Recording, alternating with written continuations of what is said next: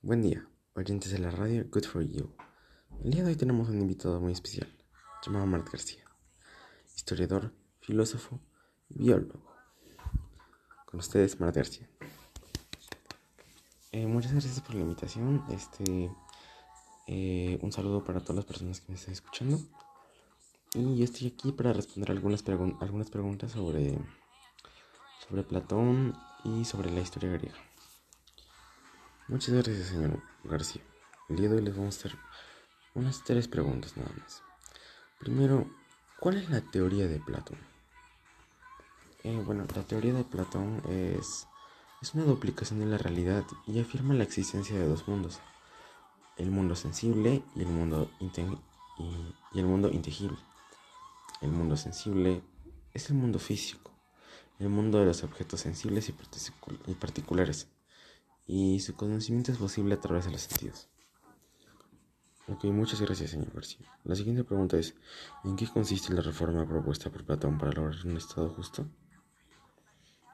Mm, buena pregunta. Eh, el objetivo de la política de Platón es el perfeccionamiento, o sea, que todo sea perfecto, y la felicidad de todos los ciudadanos. Afirma que cada uno no se basta a sí mismo, por lo que el ser humano necesita vivir en sociedad. Por eso, conseguir un Estado perfecto Busca la ciudad justa, una ciudad honesta, que sea muy pero muy justa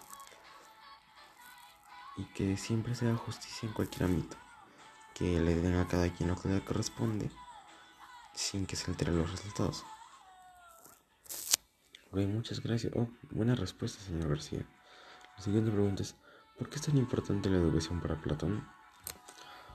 Eh, según Platón, eh, la educación permite que el hombre pueda superar el sentido común, es decir, que pueda transitar de la realidad sensible a la realidad inteligible. inteligible. Eh, dicho de otra manera, transitar de, de, lo aparente a lo verdadero, pues el verdadero conocimiento versa sobre lo inteligible, no sobre lo sensible. Bueno, además de eso, este, el proceso de la educación para el hombre es como darle una nueva vida, un nuevo aspecto y, una nueva vista sobre lo que él puede llegar a ver en la vida. Por ejemplo, construir su personalidad, su educación, sus modales.